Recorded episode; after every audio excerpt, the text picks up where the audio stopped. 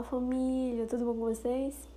Então, quem é agenter de carteirinha? Engenter, engenter de carteirinha. Uh, agenter de carteirinha sabe que, bom, o primeiro episódio começou, né? Comecei com esse canal porque eu tava querendo contar a minha experiência de ter sido cancelada por um comentário fatídico que acarretou num lixamento virtual pelos fãs da Manu Gavassi. E há exato um ano um ano, exato não, né? Mas tipo, quase um ano. Acho que foi mais, mais pra, pra banda de 20 de abril. Mas é quase um ano, foi cancelada, criei o canalzinho. E por uma grande coincidência do destino, eu tô sendo cancelada de novo um ano depois. É... E aí eu decidi fazer, na verdade, um episódio comemorativo, né, de um aninho do canal, com a mesma temática. É... Pra quem acompanha o Agenter, Agenter, pra quem acompanha o Agente e acompanha a evolução do canal, é... eu acho até importante fazer esse paralelo do meu cancelamento do ano passado e o que aprendi com o cancelamento desse ano e como estou reagindo ao cancelamento desse ano. É porque o canal é sobre, sobre meus cancelamentos, sobre minhas, meus desvaneios, minhas, meus pensamentos, minhas loucuras. E espero compartilhar umas coisinhas com vocês sobre isso. Bom, eu vou contar em, em, bem resumidamente o que aconteceu, né? Pra gente poder entrar no assunto mesmo do, do coisa. Até fiz um, um scriptzinho. Eu tinha feito, na verdade, um outro episódio, né? Até apaguei, porque eu tava só relatando o que tinha acontecido de uma forma bem ampla e eu queria ser mais técnica e trazer algumas informações relevantes, né? Não só eu falando do meu cancelamento sem agregar nem nada. Então, nesse caso, é, eu vou primeiro contar, né? Então, o que aconteceu que foi o seguinte. Gente, fazer uma pausa rapidinho pra avisar que talvez esse episódio ele tenha vários cortes, né? Toda hora uma interrupção, porque eu tô gravando de dia aqui em casa. E de dia aqui em casa é aquela loucura, é liquidificador, vovó gritando, é papagaio periquito, enfim. Mas eu queria gravar de dia porque eu não queria falar sussurrando, que nem foi no último episódio. Achei meio. meio meh. E aí eu vou fazer desse, desse jeitinho. É, peço muito que vocês tenham muita paciência. Sou uma podcaster amadora. É, esse é um canal amador, mas eu fiz uma pesquisa super linda espero que vocês sigam até o final do podcast. Muito obrigada, lindos. Agora vamos continuar. Então, é, quem é do Twitter Ludovicense, Twitter maranhense, acordou ontem com babado. Ultimamente a gente tem acordado com bastante babado, na verdade é, de uma situação que aconteceu. Uma menina paulista veio para cá é, estudar, né? E ela fez uns comentários sobre a experiência que ela teve aqui, relatando de uma forma totalmente negativa, xenofóbica, sobre o que ela passou aqui no Maranhão. É... E assim, foi motivo de muita raiva para todo mundo. Quem é maranhense, quem é ludovicense sabe que. E que conheceu a menina sabe que não tinha absolutamente nada a ver com o que ela tinha falado. E a repercussão foi ainda pior porque ela fez esse vídeo contando essa experiência negativa de uma forma totalmente parcial é, e xenofóbica uh, ah, para meio que se promover, né?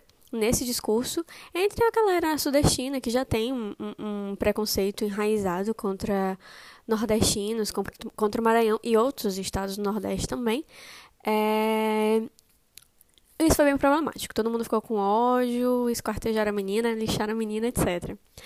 Eu fui uma das pessoas que não linchou diretamente, mas fez um comentário irônico, é, que acabou caindo nas graças do público e começou a ter enxurrada de RT me esculhambando, achando que eu era tal dita menina, né?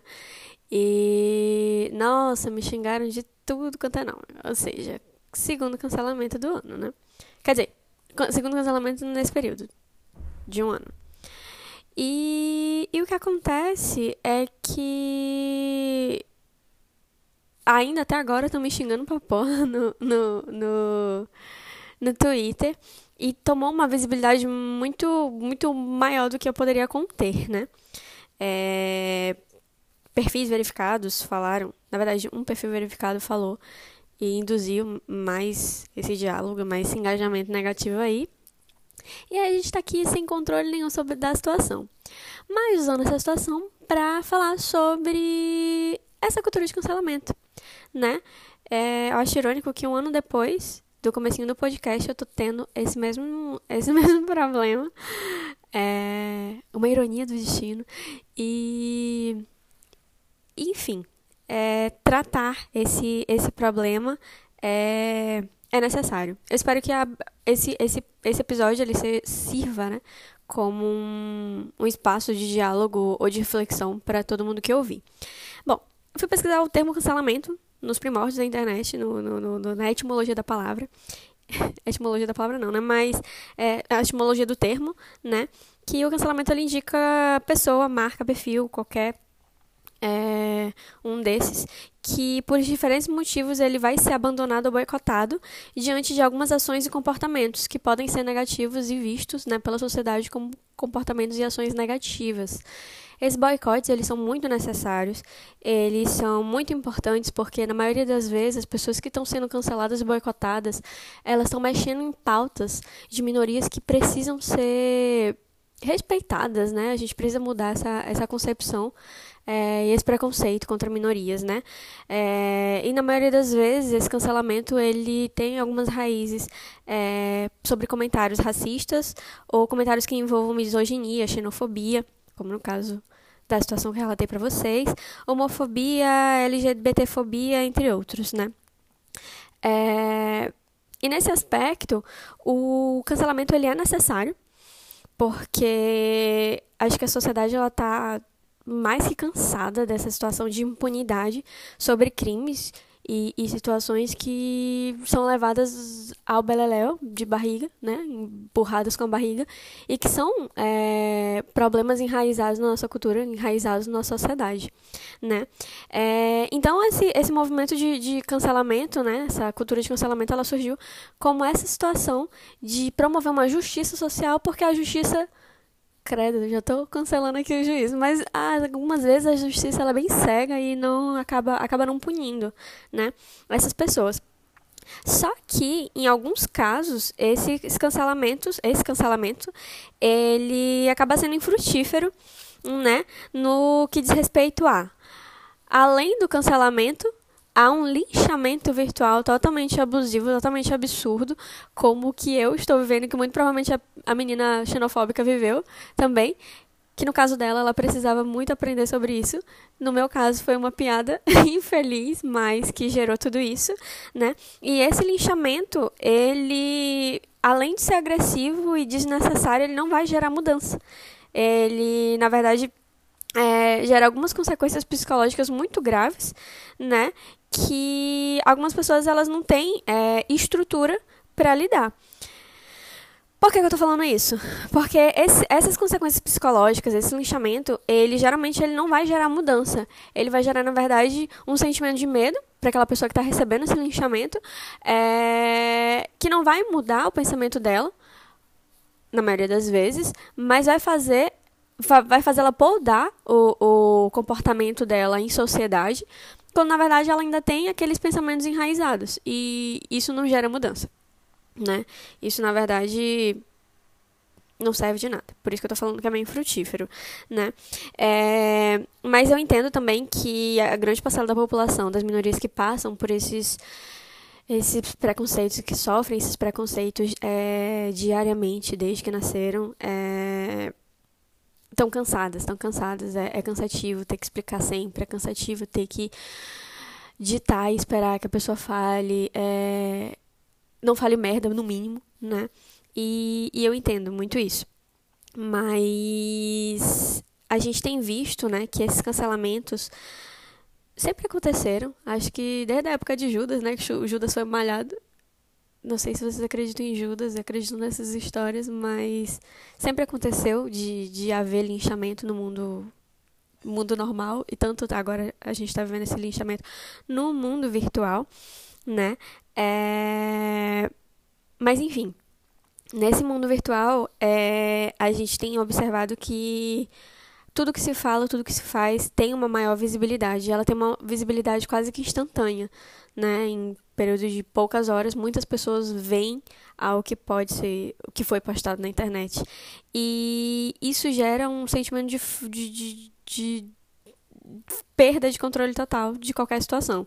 Não tem como controlar nenhuma situação que acontece, né, nessa nesse contexto.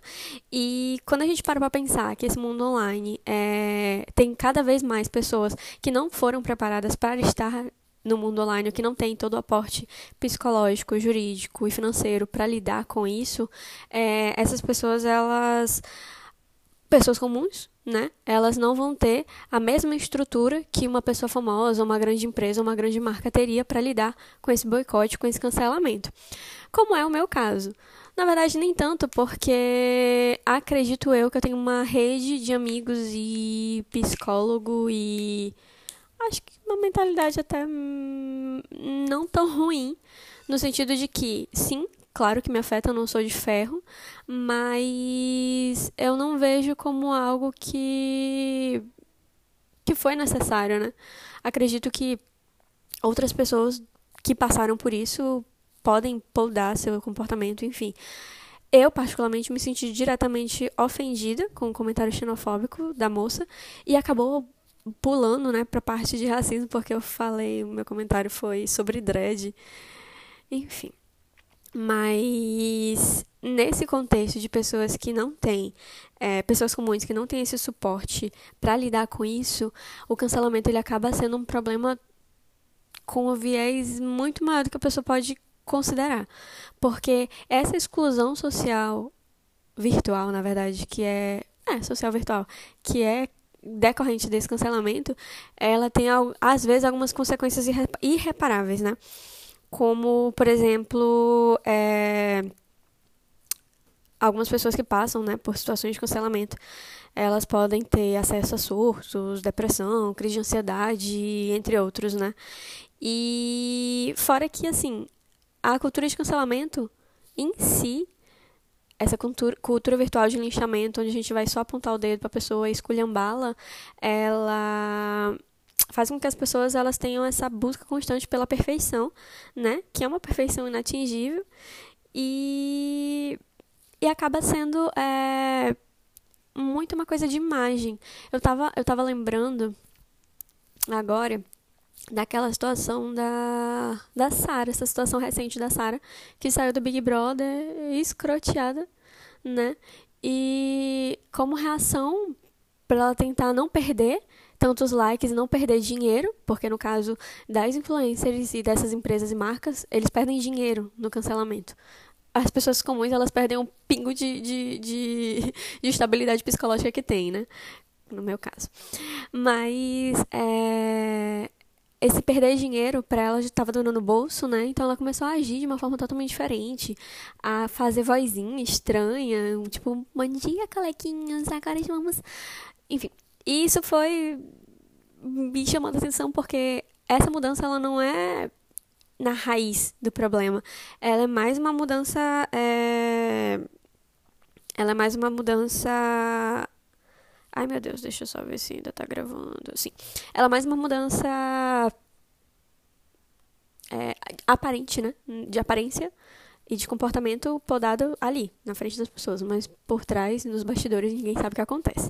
Como foi o caso também da Carol Conká, que, meu Deus, eu tô vendo que a Globo, a Rede Globo de televisão está fazendo de tudo para limpar e reerguer a imagem de, de Carol Conká, a vida após o tombo. E quem diria que eu estava, estaria aqui fazendo também essa tentativa de limpeza da minha imagem, a Mandica Vida Após o Tombo. É, mas enfim, falando mais sobre isso, né? É... E, e, observando todo esse fenômeno que está acontecendo virtualmente, de cancelamento, de engajamento, de milhões de likes em pouquíssimo tempo, as pessoas comuns elas não conseguem lidar, né? E esse fenômeno, ele, eu imagino até converso com os amigos meus que muitos cientistas sociais eles vão ter muita dificuldade de os, na verdade os cientistas sociais de hoje e de amanhã eles vão ter muita dificuldade de explicar o que a gente está vivendo nesses tempos de agora né? Porque acho que a pandemia trouxe muito isso do mundo virtual. É, se tu está sendo linchado e cancelado virtualmente tu não tem mais para onde recorrer tu não tem mais a parte real para te tirar ali daquele sufoco. Porque se tu tem aula online se tu tem Reunião é online. Se tu tem alguma forma de interagir com amigos, é online, né? Um date, um namorico é online, virtual. E, e se tu é cancelado virtualmente, aí tu não tem mais absolutamente nada. Vai ficar ali isolado. O que não é bom, não é ruim, de certa forma, né? Mas o isolamento forçado, ele não. ele pode ser problemático.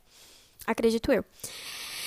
Fui pesquisar também, né, gente, sobre um estudo sobre isso né, sobre essa questão de, de comportamentos e, e, e, cancelamento. E tem uma agência chamada Mutato, que fez um estudo agora em 2020 sobre esse comportamento por fãs é, que estão cancelando, né? É, perdão. É porque eu fiz uma letra horrível. Parece fãs, mas na verdade é trás. Enfim.